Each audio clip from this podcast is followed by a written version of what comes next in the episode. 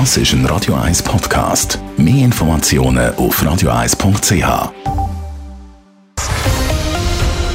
Radio 1 Thema.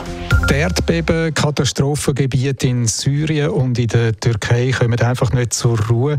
Heute ist in der Türkei schon wieder ein Erdbeben von der Stärke 5,2 registriert worden. Opfer gibt es immer mehr.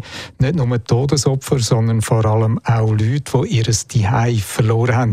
Und für genau die hat jetzt die Schweiz erste Plätze reserviert. Elena Wagen.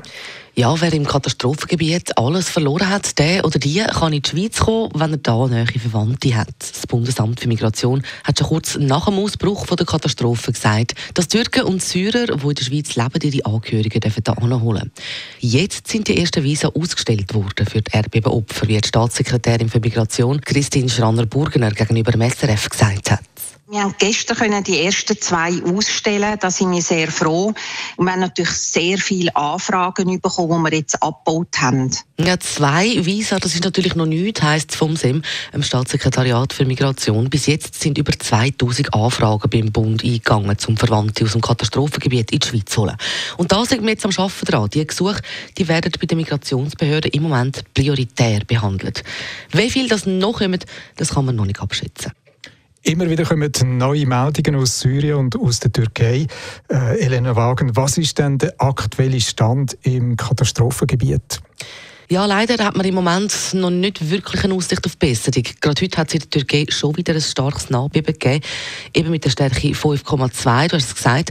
Das erste grosse Erdbeben vor rund drei Wochen hat Stärke 7,7 gehabt. Und eben, wie wir wissen, praktisch alles rund ums Epizentrum am Erdboden gleich gemacht. Und auch bei den Bergungsarbeiten, die immer noch laufen, findet man natürlich kaum mehr Überlebende jetzt, wie unser Korrespondent Johannes Sadek berichtet.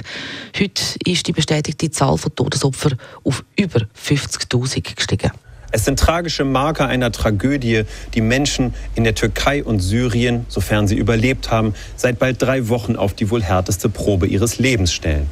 Sie harren aus, oft im Freien oder in Zelten, in Autos, aus der Angst vor neuen Nachbeben. Und diese wollen kein Ende nehmen. Vorhersagen, wann die Erde etwas zur Ruhe kommen könnte, kann niemand. Ja, eben, und darum kann man auch noch überhaupt nicht sagen, was auf die Schweiz zukommt.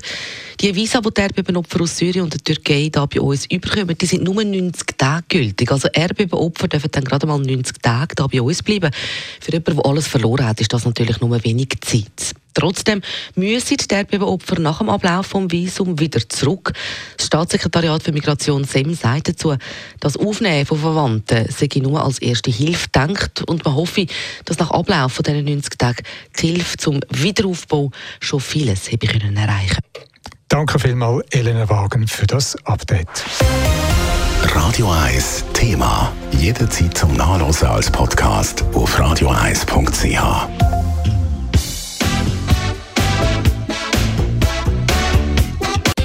Radio 1 ist Ihre Newsender. Wenn Sie wichtige Informationen oder Hinweise haben, rufen Sie uns an auf 044 208 1111 oder schreiben Sie uns auf redaktion.radio1.ch.